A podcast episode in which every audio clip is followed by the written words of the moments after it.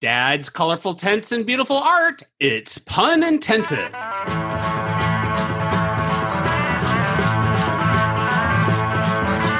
And welcome to Pun Intensive.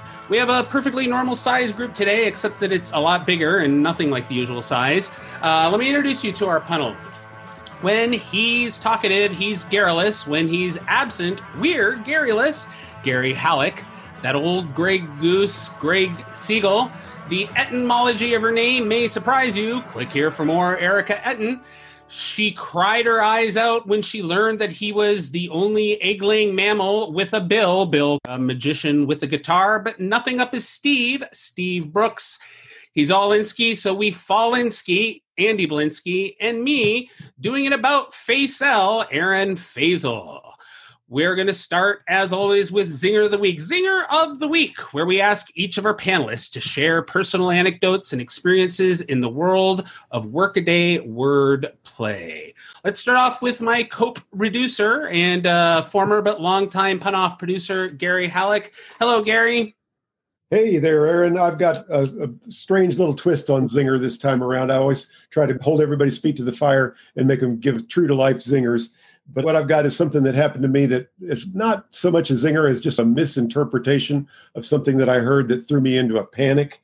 I'll give you a little example. I was listening to the news broadcast teasing the next thing they're coming up with after the commercial, right? And the news anchor says, Coming up next, Joe Biden is in a critical state this evening. Uh. It was just, he was on the campaign trail. He was in a critical state. My heart jumped.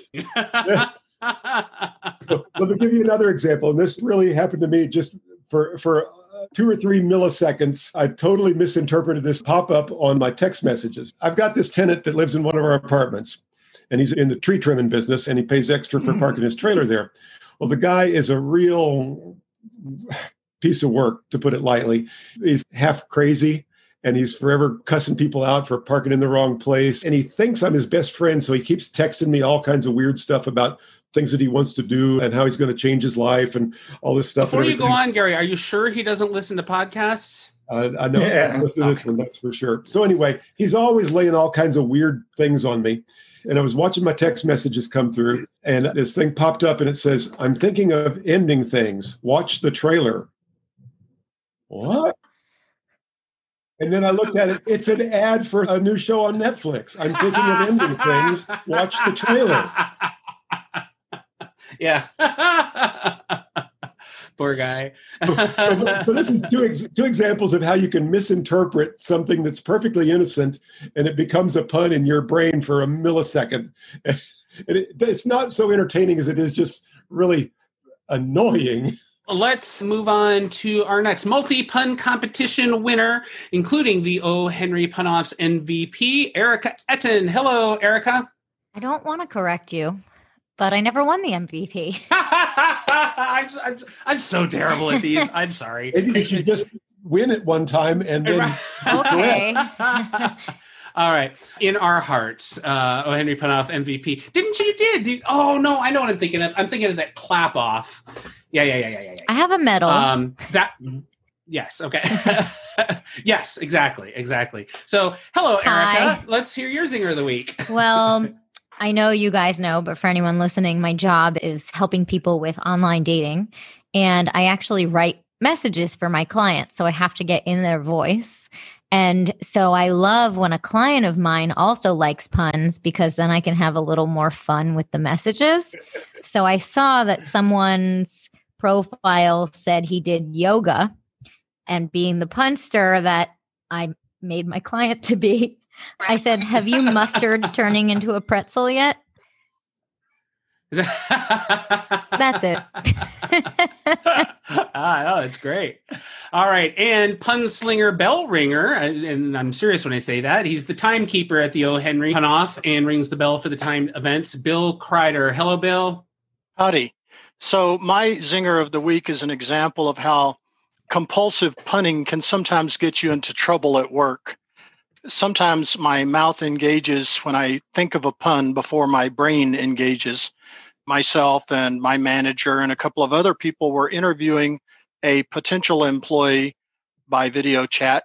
And right at the beginning of the interview, the potential employee informed us that they would be audio only because their ancient laptop did not have a camera built into it. And so we would not be able to see them during the video chat. It would be audio only for them. And uh, I said, then I'm afraid I can't see you working here. and uh, my manager quickly texted me, that was inappropriate. and I, I, so I quickly said, that was a pun. That was yeah. not an interview commentary on your chances of actually being employed. It, it was a pun. Just think about it for a minute.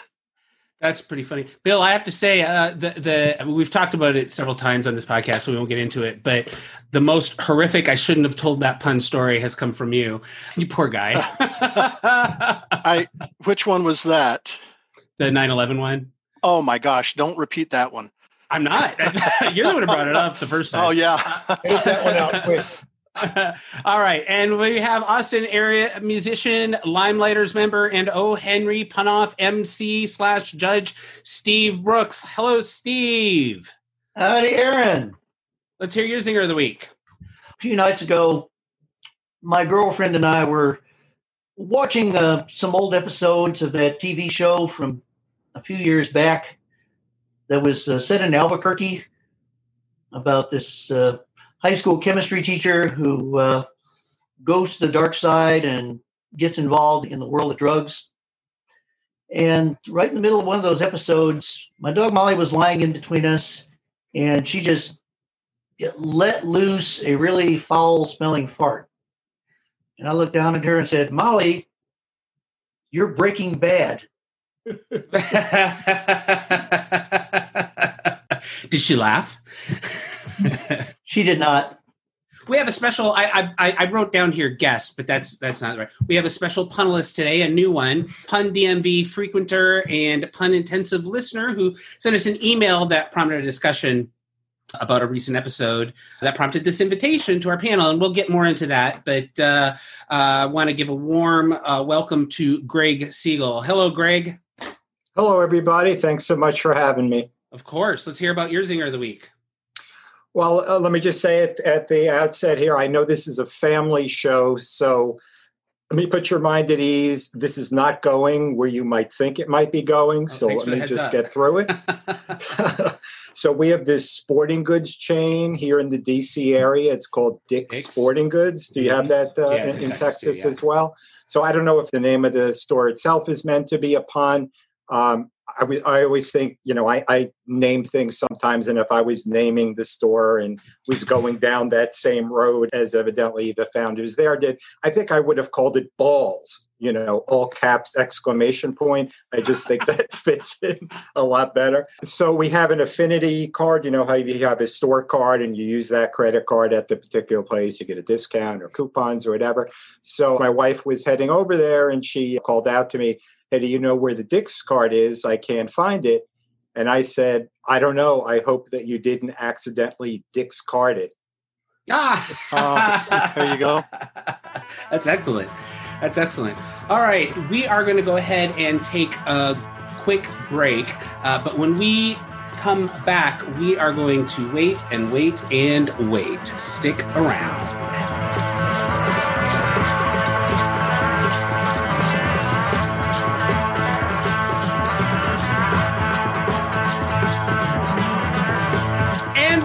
Are back.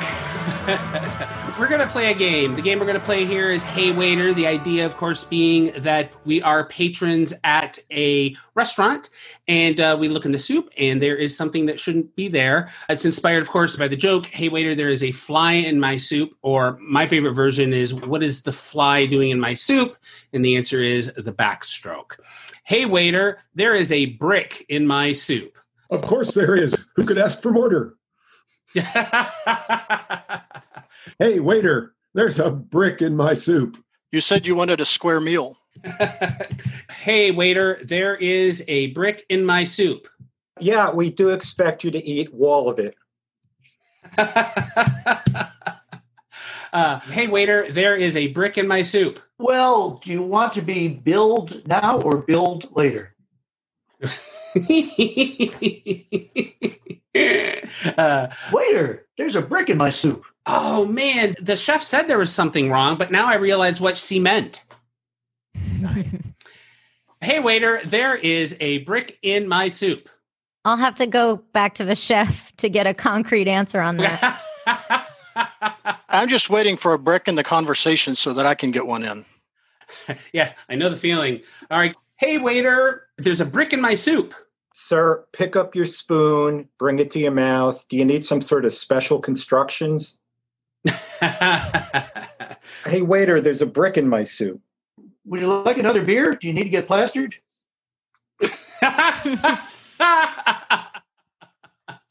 uh, Waiter, there's a brick in my soup. well, at least I didn't put mace in. ooh. Hmm, that was jarring. There's a brick in my soup.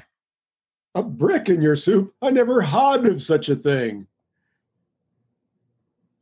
I'm sorry, I know too many obscure masonry terms. I know. I- I've learned not to do plumbing with Gary. You know what, Gary? I'm sure there's at least five people in our audience that. Uh, I thought never heard of such a thing. You're going to try to get me stucco with that problem? He's having a hot day's night. Hey, waiter, there is a brick in my soup. Are you on the level? A level. You use a level. Got it. Uh, I got it. I got it. I got it. All right. Um, set me up. Hey, waiter, there's a red brick in my soup.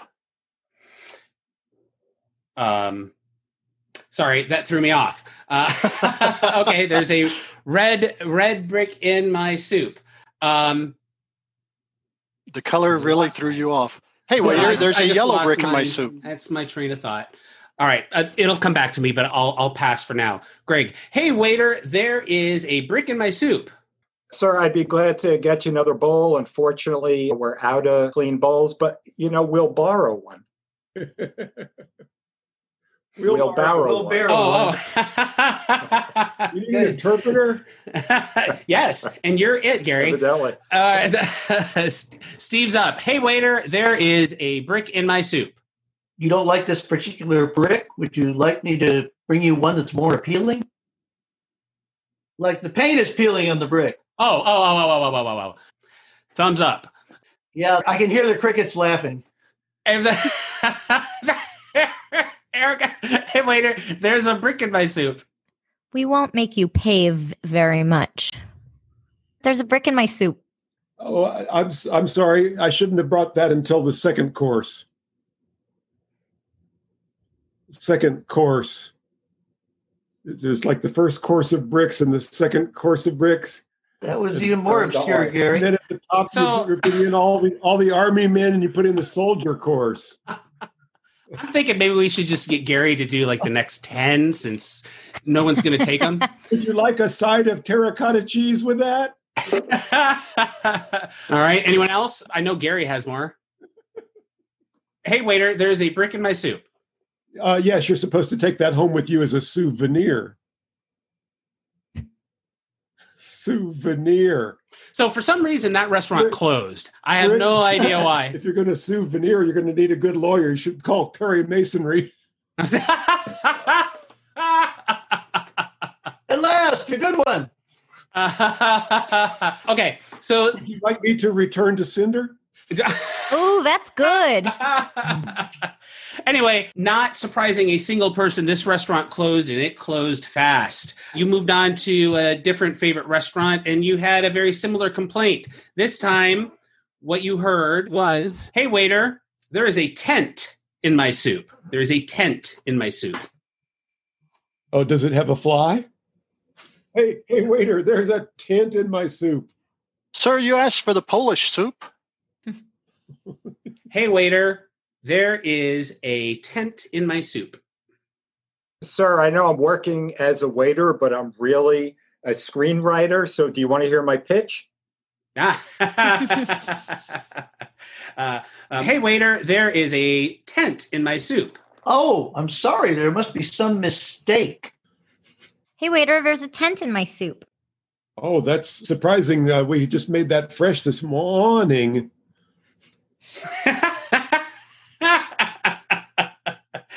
Hey, there's a tent in my soup. Sir, I can't understand your problem. There we go. Ah, All right. Excuse me, waiter Aaron. There seems to be a tint in my soup.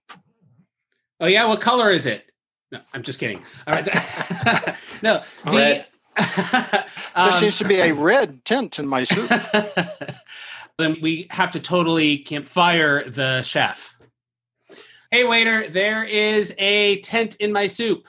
Well, it makes me wonder, sir, can vastly different things live together in the bowl? Ooh. Hey, waiter, there's a tent in my soup. Well, you'll just have to put up with it. Nice. Waiter, there is a tent in my soup. I know. You're t- telling thing I already know.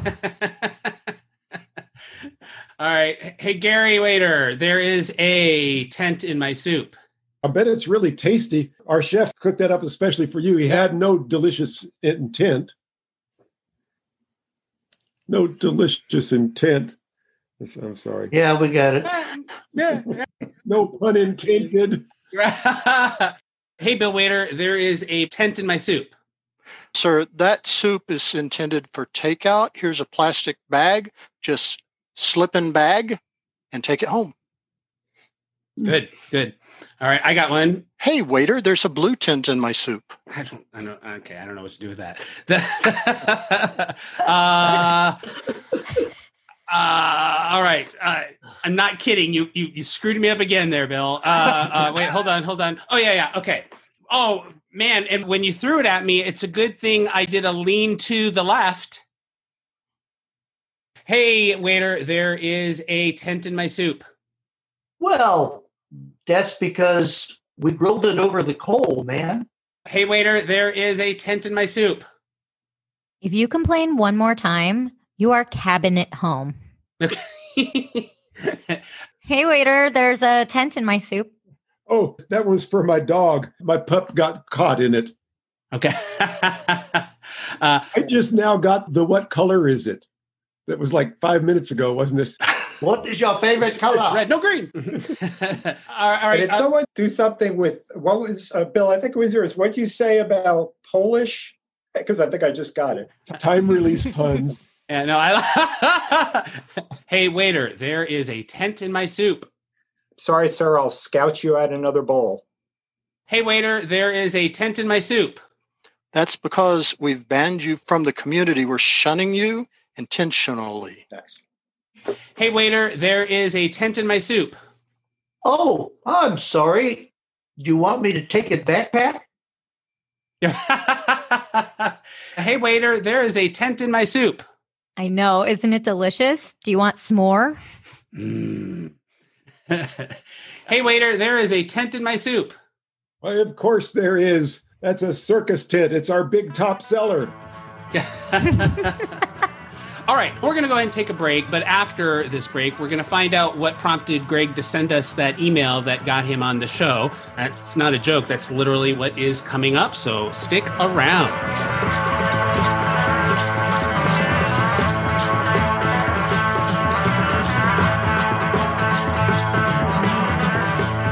And we are back. As is often the case, the excitement here originally came from Gary. So I'm going to let him go ahead and introduce this topic and how things went down. Gary?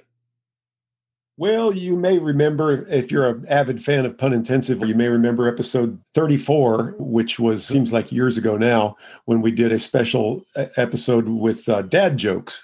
And we called on our friend Erica Etten to bring to life a riddle set that she had posted on our uh, Puny Punsters United Nearly Yearly list server. And we just kind of launched from there and started analyzing dad jokes, trying to explain or trying to understand how or why dad jokes are as popular as they are. And if every pun could be considered a dad joke, or if every dad joke could be considered a pun.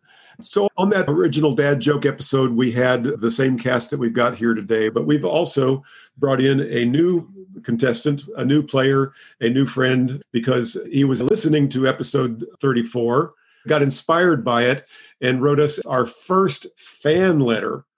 Uh, wow. naturally, of course, we had to roll him into the cast of, of dozens here. Not only was it a fan letter, it was a very well thought out treatise on what is and isn't a dad joke and addressing a lot of those questions that we were asking ourselves and basically making fools of ourselves in discussing.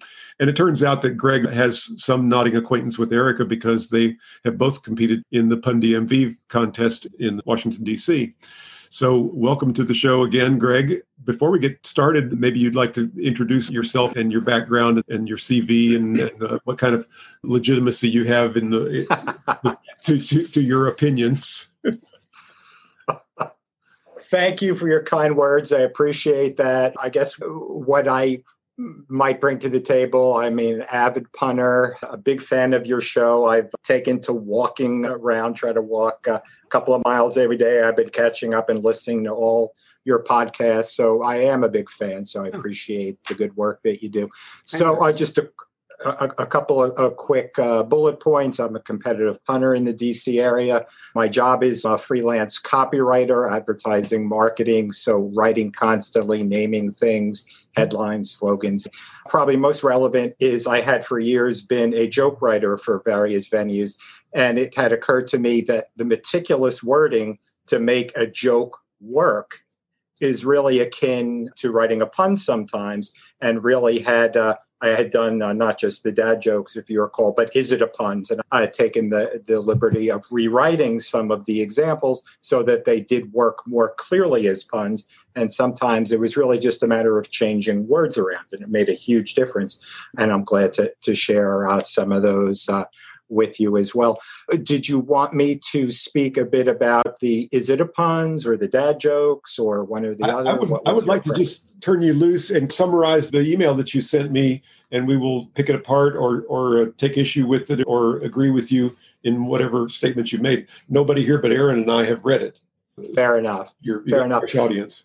So you guys were talking about what makes a dad joke. What I think people mean by dad jokes is a pun that is groaned or eye rolled or sadly weak smiled at or in some way less than positively received, as opposed to, for example, the puns you may read in Hamlet or the best puns that you'll hear at Oh Henry Punniest of Show, mm-hmm. which clearly have some kind of literary merit and they're met with positive responses, cheers, sincere laughs, sometimes built entire college courses around them or whatever.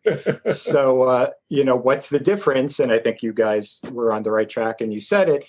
Maybe it's not even the quality of the pun per se, but the level of obviousness and familiarity and originality. I'm sure we can all recall the very first time you heard, and someone even said it here camping is intense. Mm. You were like, wow, that's really clever. But in general, when you do this all the time, it's usually you get an eye roll from it because everyone knows that you didn't make it up at that second and you've heard it or said it many times before. And from a pun context, it's really kind of a ready made sort of thing and may seem kind of obvious. So the first time you heard it wasn't a dad joke, it was a great pun, but maybe through repetition, it sort of became a dad joke, you know?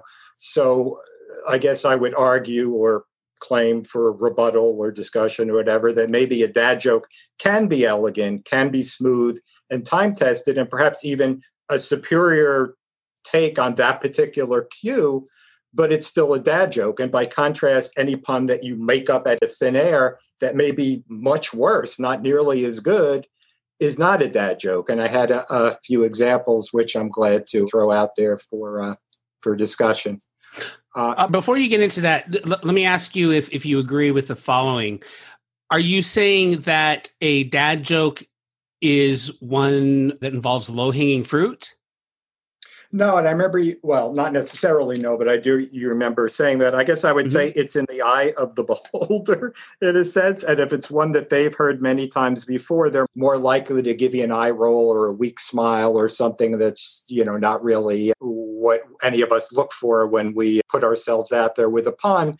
But if it's something maybe that's never been heard, even if other people have heard it a thousand times before, if you've said it a thousand times before, you'll get that laugh. You'll get that positive response that we all hope to get when we make a pun. I always, and there's no definition, but I always differentiated dad jokes by is it a homophone when the same word sounds exactly the same but changing the meaning. So I consider those a dad joke where it's just one word that changes the whole meaning of it. So, you know, where did Buzz Aldrin Mhm. go to drink? The space bar. Because space, I just made that up. But this but space is the same word, it's just used differently. That's what I always considered a dad joke. And honestly, I think most people groan because they're jealous they didn't think of it themselves.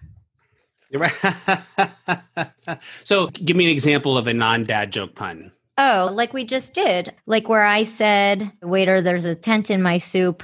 If you complain again, your cabin it home. I used cabin, but I turned it into two words, sort of like cabbing. And so, Okay, so that gotcha. is not as obvious. It has to be like, to me, a dad joke is one word, generally one syllable, and it's fairly obvious that it's just that one word with the change in meaning. So to you, it's a matter of complexity and and, and the the ornateness Yeah, of like, it. Uh, uh, I entered a teepee. Now I'm in shape because it's a triangle. So that to me is a Hmm. dad joke and also a pun. Also not that funny, but I tried on the spot. Let me actually So- address address the question that you posed, Aaron, which is where do ja- dad jokes come from? They come from dads, and who do they perpetrate them on? Kids. Okay, Huh. what what is special about perpetrating a, a, a pun or a joke on a kid? It's a fresh audience. I'm I'm I'm fond of hmm. saying there's no new puns. There's only new audience. And where do you find your new audience? Kids that have not heard that homophone before, kids that are only just now getting into the language and they can better appreciate the simple minded monosyllabic type puns. To me, that's what a dad joke is a, a pun that is really very accessible, very easy for someone to understand. And that's different than low hanging fruit, really. But a lot of Mhm. times it's the same thing. I think the simplicity of it is a very important element, but also the universality of it. People can hear a joke and Mhm. recognize it as a dad joke because they can imagine their own dad saying it. They can imagine their own uncle saying it too. It's interesting that there is this connotation of gender. You never hear these jokes from your aunts.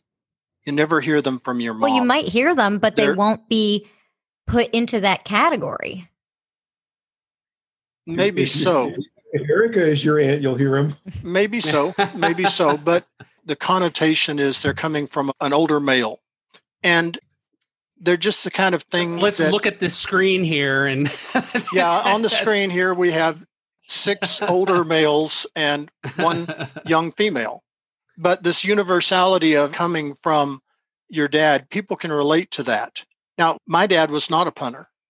Neither my biological dad nor my stepdad. However, my uncles were, and my brothers in law were big time punters.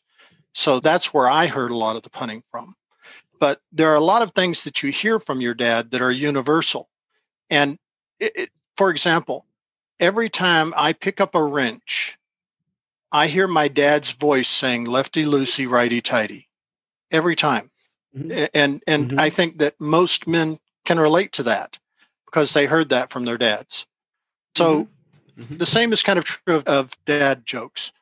They are jokes that you can relate to and you can imagine your dad saying them. That's what makes them dad jokes.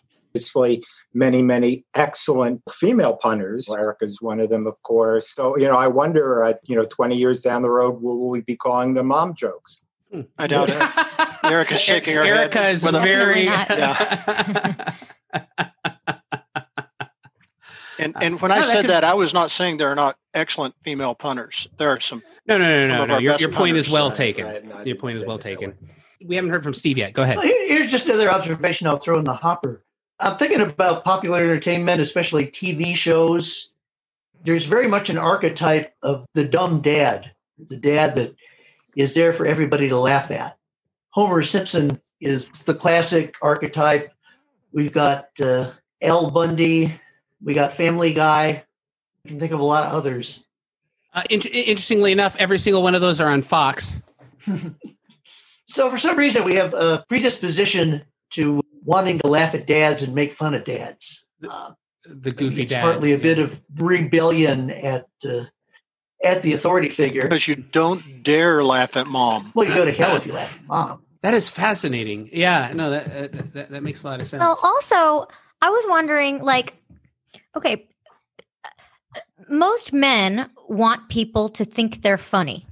I think that's more of a generalization of men than women. Like, I got to tell you, in the dating business, I'm one of the few women I know who a criteria for someone I want to be with is not that he has a sense of humor or makes me laugh. I couldn't care less.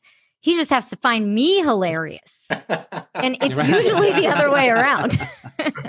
No, I mean the, the gender thing. I, I, I man, I, I I could talk about it forever and easily get myself into trouble. But I do want to say that my wife is easily quite a bit funnier than I am. But I, Erica, I think you're spot on that I care Yes. more about the. Mm-hmm. Maybe it's an ego thing. yeah. Well, I think that, and this is a generalization, I recognize it. In general, women want to be taken seriously and men want to be taken humorously. That's a generalization. And, th- No, and that's- that's in our culture. Uh, it But you're other right. I mean, and they have good reason. Women have good reason to be trying to hit that one harder. Yeah. No, hundred percent. Well, I think men have a good reason to try to diffuse the first impression. Like if somebody's big and bulky or something and maybe physically imposing, you can diffuse the situation by showing that you've got the sense of humor. And it makes people a little bit more comfortable, a little, little bit easier to warm up to you. All right, Andy, did you have anything you wanted to add? uh, in public, wom- women may be afraid to be or more hesitant to. Uh, society tends to undervalue women's opinion as somebody as well. They're, you know, they're not a person with opinion. We are at more liberty to add the humor layer to the sort of women are trying to just establish, hey, I'm a silly and uh, coming in with a joke maybe isn't the best way that our society is trained. You so know, this does workplace. dovetail and overlap a lot with the whole question about genders being more apt to be punsters. But let's go back to the examples. Greg brought some examples. Yeah, go ahead, Greg. And let's uh, explore that. Sure. So if you accept this premise or not, that's fine. I'm not 100% married to it. It was just something I threw out there, but I have some examples. So if you are going with the idea that with that joke, no matter how quality it might be and how superior a twist on a particular cue it might be, it's just something that you've heard many times before. And maybe it's because it is so good that everyone thinks of it and everyone throws it out there. Whereas something that you've made up, even if it's begrudging and not nearly as good, it is, you know, not a dad joke because it's at least original, if not as strong. So let us come in. Arguably a dad joke because everyone has said it as they're struggling for vegetables and s- pun slingers or whatever. But then if you go a little deeper and twist it into something else, which may not even be as good a pun, but you say, uh, leave my cough medicine alone, let Tussin be. not a dad joke. Maybe not even a great pun, but you, you see the point. If that phrase has ever been uttered in all of humanity, it certainly has been so fewer times than let us come in, right? Similarly, along the same lines, don't you care at all? You know, we've all said that probably into the triple digits, right? I'll tell you, my Whereas- son has easily heard me say "give peas a chance" more than probably any other. Mm-hmm. But something as convoluted as be careful with that axe, Eugene, you'll cut your rotted, probably never been uttered before. And that was a Pink Floyd reference. I don't know how many folks got that, but uh, that, that's immaterial. Obviously, it's a pun on carrot that is a, a bit wackier and, and less likely to hurt her. One other, washing tons of clothes. You know, first time I heard that, I was like, wow, that's really a nice thing to do with that. But then after I've heard it for the 40th, 50th time, maybe go a little bit deeper. So I might say my first job as a pediatric resident, washing tonsils. Not a dad joke, you know, yuck, but uh, you know, like that. n- n- not a, a dad joke, a little, a little bit deeper. So you know, I would call that subtle. so you know, that's what I got, and uh, that's half of what brought me here, and hopefully, it's of interest. no, I love it. Going back, Erica, you said every dad joke is a pun. I, I would dispute that because I know lots of dad jokes that aren't puns. An example, I like to go to yard sales, but one time I was going to a moving sale, and when I got there, it was gone. That's a pun. No. There's no pun there. Is there a pun there, Steve? Mm, No, it's, Well- it's wordplay, but not a pun. Moving sale. right, moving. Moving. Moving has a sale different is very meaning. much a Maybe he, maybe he peaked emotionally, and it was a very moving sale. That would be a pun. That would be a pun. Not a good one, but a pun. That I, Erica, I'm actually more on your side, just for the record. Uh, Who yeah, you calling a moron? Um, Okay, well, my teenager put odor eaters in his shoes, and now we can't find him. How about my, the recipe told me to set the oven to 180 degrees, but now we can't open the door. Well, okay, so so Bill, That was a here's why I would think that those are not dad jokes because, as y'all know, uh, uh, as a magician, as a performer, the majority of my audience are kiddos, right? And I've always acknowledged that what Gary said is exactly right. I can I can pull I can say anything, and uh, it'll be new to them, right? Uh, so so it's it's a lot easier for me. But in that context, I don't know I would ever tell the odor eater joke because that's a joke. You know what I mean? It's a setup as opposed to a comment. When I say to my little guy, you need to eat your vegetables, give peas a chance, that's sort of It's a pun. dad. Yes, but it's also it's a dad context. So let's go around the table and say what your favorite dad joke that your dad pulled, or the one that he pulled the most often. Grown up in the 60s and, and long hair was a big issue. My dad was ex military and boys are supposed to have short hair, you know, so get your hair cut short. And I had curly hair, so it was especially cute.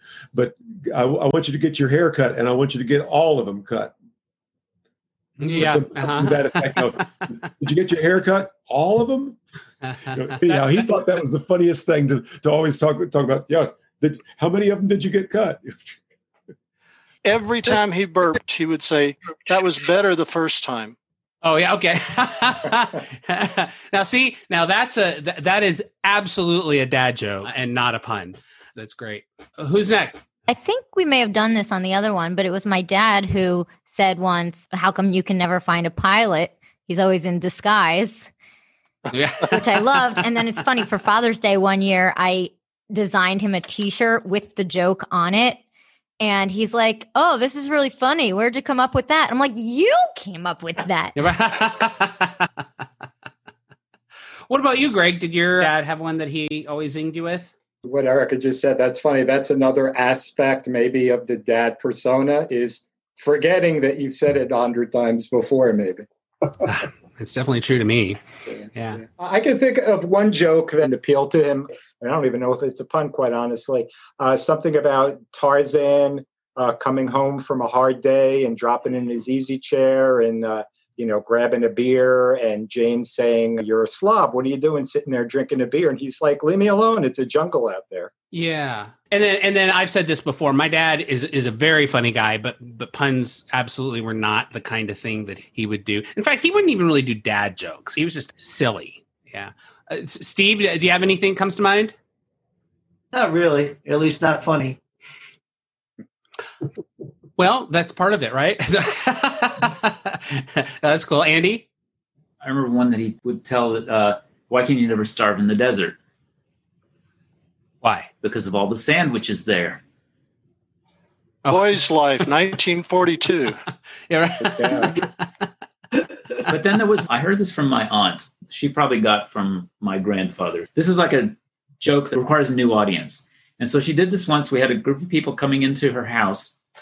And she said, uh, she walked in, it was kind of dark. And she said, okay, everyone lift your hands up in the air and go like this. And the people were wiggling their fingers. And then she flipped on the switch and she said, many hands make light work.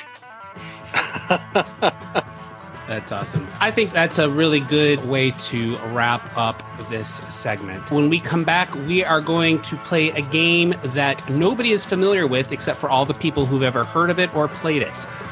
Stick around.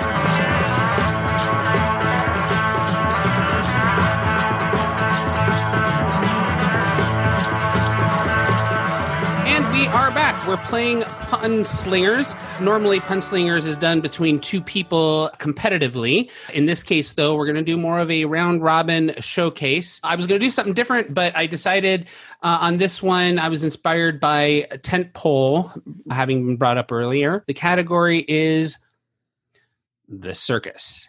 Gary, you can start. Well, you know, all the action in circus is intense. Everybody knows that, but not everybody can participate. You know, it can involve everyone. uh, How long this is going to last? Hell if I know. I invited all the singers into the circus and I was like, enter sopranos, enter alto, enter enter Uh-huh. bass, enter tenor. yeah. I think so far this is the hardest category, bar none. Brilliant. Steve? You probably didn't know that after Frodo Baggins retired, he had a second career running a circus. When they asked what kind of experience he had for the job, he said, I'm a ringmaster. Oh. Is it the king who wears the clown? and uh, since Steve stole my cue, I'm going to pass. Gary?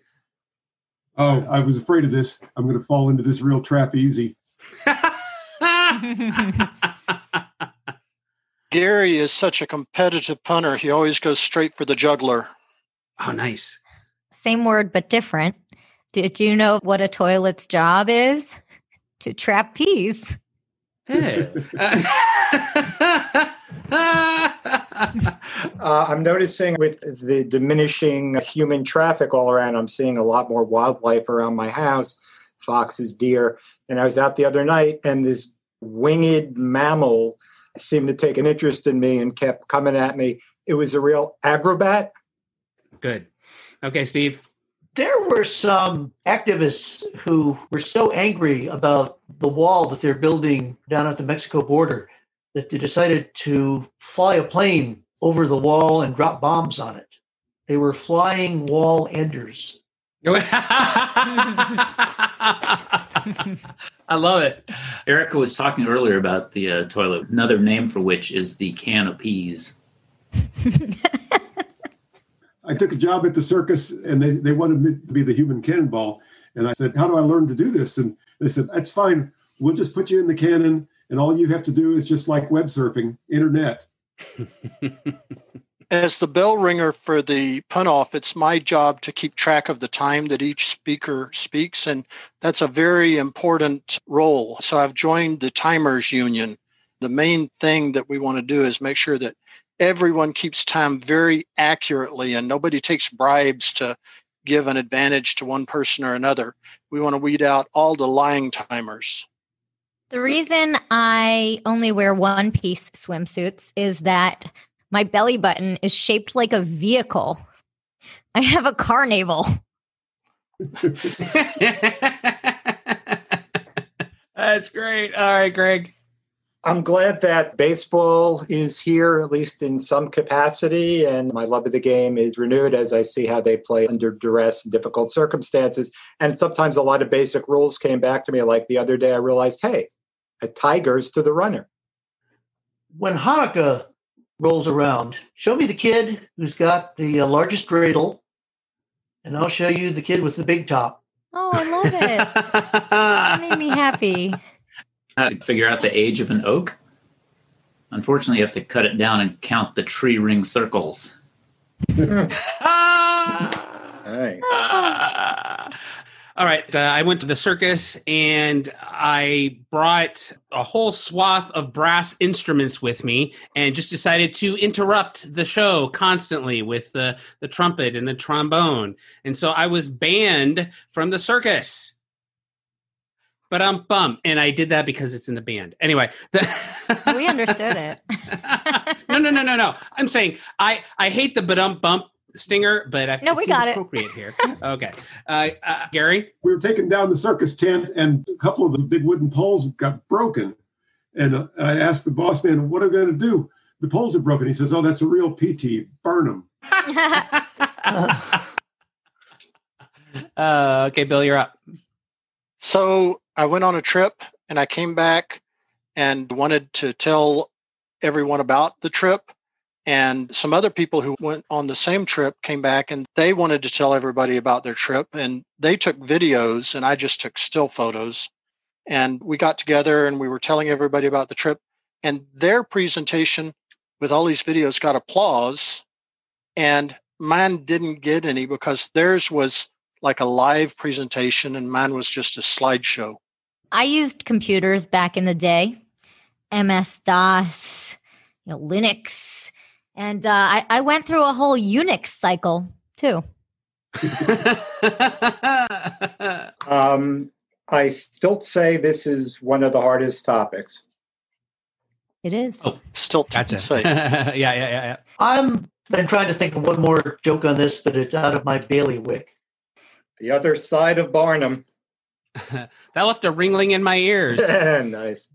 Andy? So popcorn is your typical snack at a circus, but they're trying to get more creative to bring in more revenue. So taking with the American fascination of deep frying everything and the American love of coffee, they've put them together and they've come up with a breaded latte, a breaded latte that, that to, to, to drink, to sip while you watch the bearded lady. No. Oh, Okay. oh. cool. Do that with a French accent, maybe. trying to figure out how to eh, per per uh, greg's point sometimes your wording and your pronunciation has to be just right to deliver the meaning this is off topic, but Erica did one on Punslingers several episodes ago, and she proceeded by saying, "This one requires an accent." And I don't know, what. I'm talking about. I've, I've, I've thought about that a lot actually to turn them into better puns. All right, Gary. I think it's a real shame that the Ringling Brothers Barnum and Bailey Circus is shut down because circus acts are really good for the soul, eh? Ah, gotcha. Okay, Bill, you're up. Somebody has to launder all of those costumes that they use in the circus. So people don't realize that there are some professions that go along with the circus, such as the washers and the folders and the bleachers. Did you know Oscar the Grouch got caught sneaking out of his home? Yeah, he was caught in Candie. This is one of the ones that you're kicking around in your head and you really have to say it out loud, preferably before you say it to other people. Dolly the sheep is a very famous clown. Did that work? Uh, yeah, yeah, there we Yeah, go. I Okay. get it. So, one of my favorite foods to order in a Mexican restaurant is anything with mole sauce. I love mole sauce so much, I am a slave to it. I am a surf de mole. You even named your dog after it. Well, that's surf de Molly.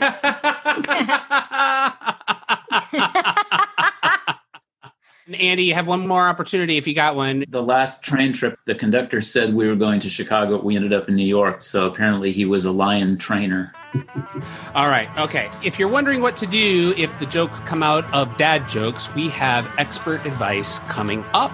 Stick around.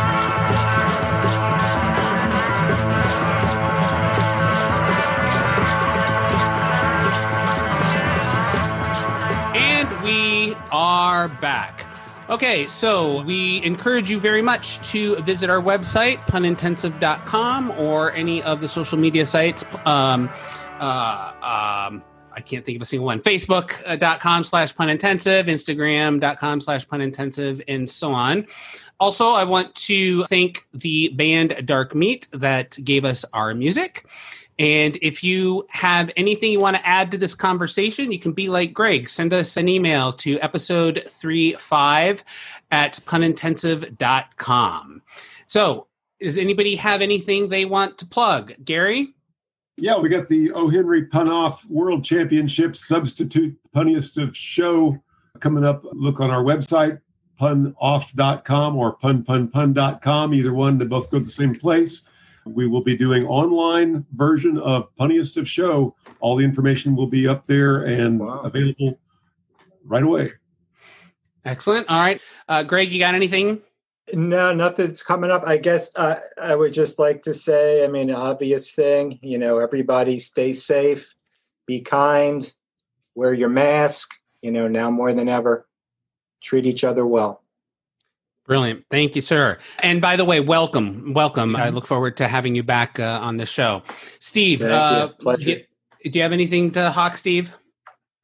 Nothing to plug right now. And I don't have anything here either. So we are going to head out giving everyone advice because we have learned today that being a father doesn't necessarily come naturally, not as much as being a cut up anyway for a lot of people.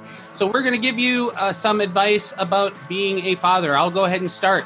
If your kids need a scoutmaster, but you aren't prepared to do it, just badger the other dads until one of the Eagle Beavers volunteer. Erica Etten.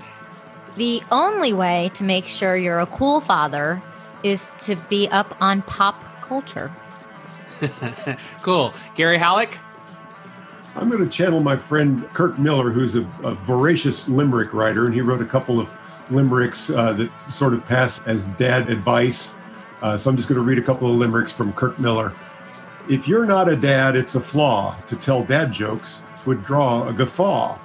So I hope you agree and do readily see that such action would be a faux pas. There's a feature that is inherent about jokes that should be transparent.